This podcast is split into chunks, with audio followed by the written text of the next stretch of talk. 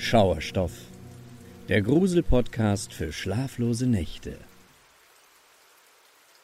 Verloren im Dschungel. Als ich vor ein paar Jahren noch Studentin war, gab es an meiner Uni ein Mädchen namens Chris Kremers. Chris studierte Kunstgeschichte und stand zum Zeitpunkt ihres Verschwindens kurz vor ihrem Abschluss. Sie war blond, hübsch und absolut offen und kontaktfreudig. Jeder mochte sie und sie hatte viele Freunde. Ihre engste Freundin war jedoch Lisanne. Lisanne hatte ihr Psychologiestudium bereits abgeschlossen und arbeitete in einem kleinen Café als Kellnerin. Weil auch Chris neben den Vorlesungen dort jobbte und sie sich dort regelmäßig trafen, kamen sie bald ins Gespräch. Lisanne war in vielerlei Hinsicht das komplette Gegenteil von Chris.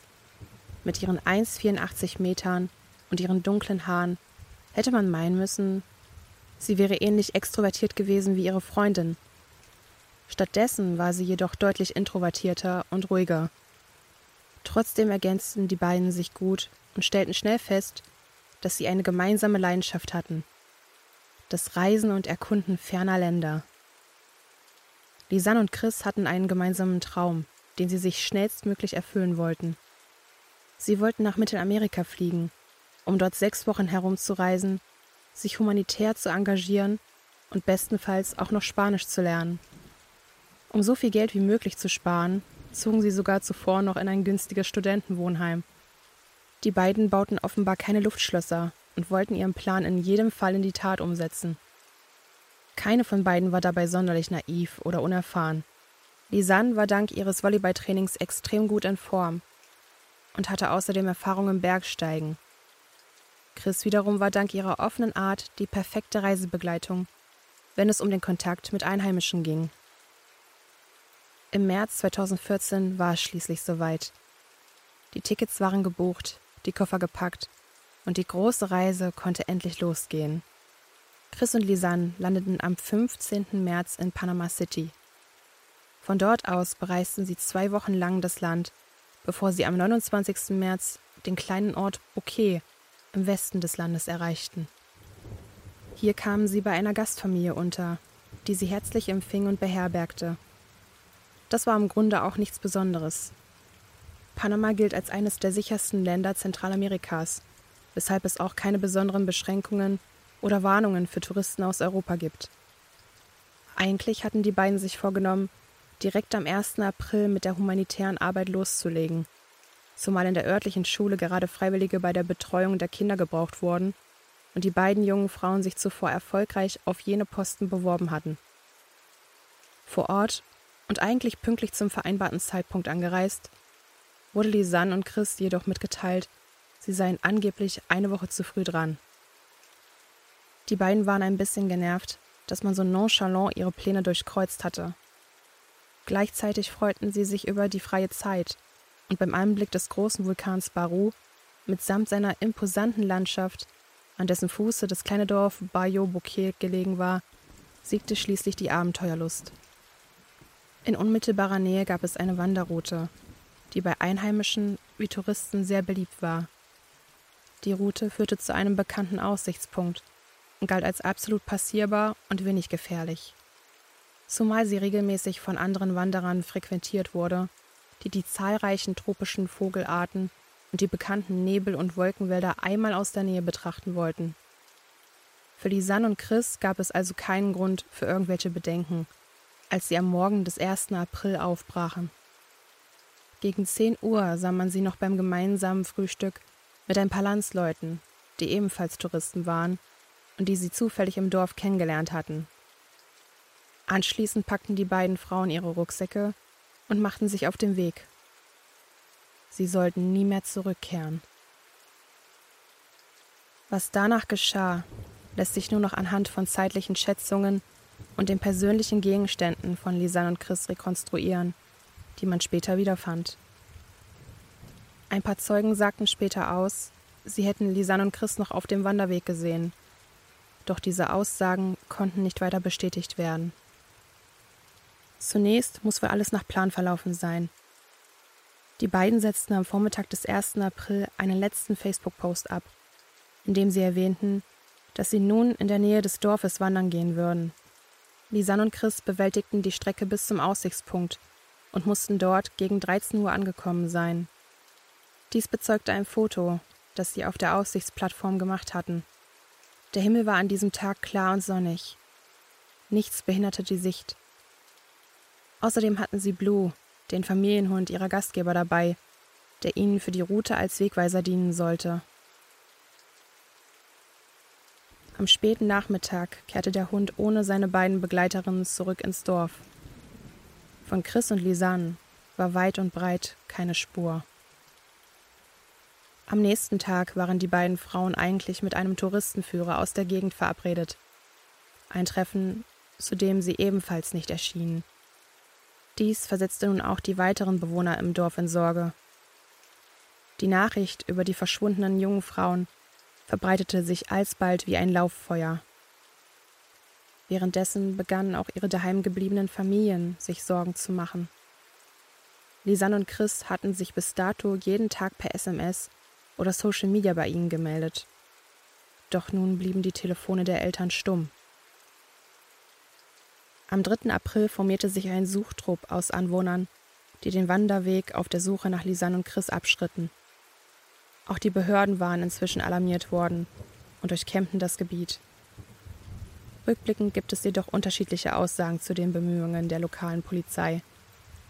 Während diese behauptet, sie hätte ebenfalls am 3. April mit der Suche begonnen, pochen Einheimische darauf, die Beamten hätten erst am 6. April einen Suchtrupp losgeschickt. Dies war auch jener Tag, an dem die Familien und mehrere Polizeibeamte aus der Heimat von Lisanne und Chris anreisten. Trotz der Teilnahme von mehreren Hundertschaften an Helfern und einer ausgelobten Summe von 30.000 Euro für sachdienliche Hinweise blieben die Bemühungen aller Beteiligten leider ergebnislos. Die beiden Freundinnen schienen wie vom Erdboden verschluckt. Die offizielle Suche dauerte insgesamt zehn Tage an. Doch auch noch danach suchten Einheimische und die Familien weiter in den dichten Wäldern nach Lisan und Chris. Ohne Erfolg. Es sollte weitere zehn Wochen dauern, bevor sich überhaupt eine neue Spur auftat. Eines Nachmittags kam eine junge Frau ins Dorf, die dem in der Region ansässigen indigenen Stamm der Goemi angehörte. Über der Schulter trug sie den Rucksack von Lisanne. Sie gab an, sie habe den Rucksack am Flussufer des Rio Shanginola gefunden, nahe des Dorfes Alto Romero, in dem sie lebte. Die Stelle war ganz in der Nähe eines kleinen Reisfeldes, auf dem sie gearbeitet hatte. Ihrer Aussage zufolge war der Rucksack erst an jenem Tag dort aufgetaucht, als sie ihn auch der örtlichen Polizei übergeben hatte. Also musste er in der Nacht zuvor am Flussufer angespült worden sein. Als die Beamten den Inhalt des Rucksacks näher untersuchten, fanden sie darin eine Wasserflasche, etwas Bargeld, zwei Sonnenbrillen, zwei BHs, zwei Handys eine Kamera und schließlich den Pass von Lisanne. Damit konnte das Fundstück eindeutig den beiden Vermissten zugeordnet werden. Alles war trocken und unbeschadet, und es schien seltsam, dass die Fundstücke die Strömung im Fluss tadellos überlebt hatten. Selbst die Handys und Lisans Kamera funktionierten noch einwandfrei. Die Beamten brachen umgehend zu einer zweiten Suche auf. Etwas weiter flussaufwärts Etwa zwei Kilometer von der Fundstelle des Rucksacks entfernt fanden sie die Jeans-Shorts von Chris. Hier gibt es widersprüchliche Aussagen, ob das Kleidungsstück ordentlich gefaltet am Ufer lag oder ziellos im Wasser herumtrieb. Kurz darauf fand man außerdem einen von Chris Wanderstiefeln in unmittelbarer Nähe.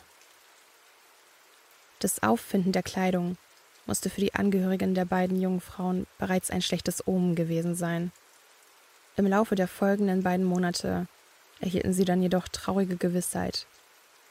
Peu à peu wurden einzelne Knochenteile der Vermissten entdeckt, darunter etwa ein Stück des Beckenknochens sowie ein Stiefel von Lisanne, in welchem noch immer ihr Fuß steckte. Auch Knochenfragmente von Chris tauchten bei der Suche auf. Allerdings blieb es nicht nur bei ihren sterblichen Überresten. DNA-Analysen ergaben, dass es sich bei den Knochenfunden auch um jene von drei weiteren vermissten Personen handelte. Hier kam erstmals der Gedanke auf, dass hinter all dem doch mehr als ein schrecklicher Unfall stecken könnte. Auch die Analyse der beiden Handys brachte zwar neue Informationen, warf allerdings umso mehr Rätsel auf. Die Untersuchung ergab, dass Lisanne und Chris sich offenbar schon wenige Stunden, nachdem sie den Aussichtspunkt erreicht hatten, in einer Notsituation befunden haben mussten. Um 16.39 Uhr ging der erste Notruf von Chris iPhone raus. Kurz darauf versuchten sie es mit Lisans Telefon. Beide Handys hatten jedoch keinen Empfang. Auch am 2. April, dem zweiten Tag ihres Verschwindens, wurde mit beiden Handys mehrfach der Notruf gewählt, scheiterte jedoch abermals an der fehlenden Verbindung. In den folgenden Tagen wurden die Handys immer wieder auf der Suche nach einem Netz kurz eingeschaltet. Leider ohne jeden Erfolg. Lisans Samsung-Telefon war ein letztes Mal am 4. April in den frühen Morgenstunden aktiviert, bevor der Akku endgültig leer war. Chris Handy hielt deutlich länger durch. Noch am Vormittag des 11. Aprils wurde es ein letztes Mal eingeschaltet, fand jedoch abermals kein Netz und wurde nach einer Stunde Laufzeit mit 22% Restakku wieder abgeschaltet. Danach blieb auch ihr Telefon aus. Einigen Quellen zufolge wurde zwischen dem 6. und dem 11. April der PIN-Code für das iPhone noch mehrere Male falsch eingegeben. Dies würde die Vermutung zulassen, dass Lisanne versuchte, Chris Handy zu entsperren, nachdem diese hierzu nicht mehr in der Lage gewesen war. Diese Angabe konnte jedoch nicht bestätigt werden. Als noch verstörender und umso rätselhafter sollten sich jedoch die etwa 100 Bilder herausstellen, die man auf der gefundenen Kamera sicherte. Die ersten elf Bilder machten dabei einen durchaus harmlosen Eindruck. Lisanne und Chris machten während ihrer Wanderung Selfies und strahlten in die Kamera. Offenbar hatten sie eine gute Zeit und genossen die einmalige Landschaft. Dann lässt sich anhand der Fotos erahnen, dass die Stimmung im Laufe des Nachmittags offenbar zu kippen begann. Einige Bilder zeigen Chris von hinten beim Wandern. Ihr Blick zurück zeugt von Nervosität und Unsicherheit. Hatten sie sich hier womöglich bereits verirrt? Das nächste Mal wurde die Kamera erst wieder in der Nacht vom 7. auf den 8. April eingeschaltet. Zwischen 1 Uhr und 4 Uhr morgens schoss jemand etwa 90 Fotos. Mit Blitzlicht, in nahezu absoluter Dunkelheit. Was auf den Fotos zu erkennen war, warf bei den Ermittlungen nur umso mehr Fragezeichen auf. Auf den meisten Bildern waren nur unscharfe Landschaftsaufnahmen zu sehen. Offenbar hielten die beiden Frauen sich unweit des Flusses auf, an dem später Lisans Rucksack gefunden wurde. Einige Bilder zeigten jedoch auch Gegenstände, die anscheinend absichtlich fotografiert wurden. Beispielsweise finden sich Bilder von kleinen Ästen und Plastikschnipseln, die offenbar auf Felsen drapiert wurden. Vielleicht als Hinweise für die Suchtrupps ein Foto stach jedoch besonders aus der Masse der Bilder heraus. Eine eindeutige Aufnahme von Chris zerzausten blonden Haaren. Auf dem Bild sind leider weder ihr Gesicht noch die Perspektive, in welcher das Foto geschossen wurde, zu erkennen. Offizielle Ermittler, wie auch später zahlreiche Hobbykriminalisten, die sich in Foren wie Reddit oder 4chan austauschten, entdeckten alles Mögliche auf den mittlerweile im Internet zugänglichen Fotos. Von Blutspuren über Kleidungsstücke, der Präsenz dritter Personen bis hin zu Hinweisen auf einen Leichnam wurde viel gedeutet und spekuliert. Nichts davon konnte jedoch offiziell bestätigt werden. Was also ist Lisanne und Chris zugestoßen, dass es ihnen unmöglich machte, nach ihrer Wanderung wohlbehalten in den kleinen Ort Bouquet zurückzukehren?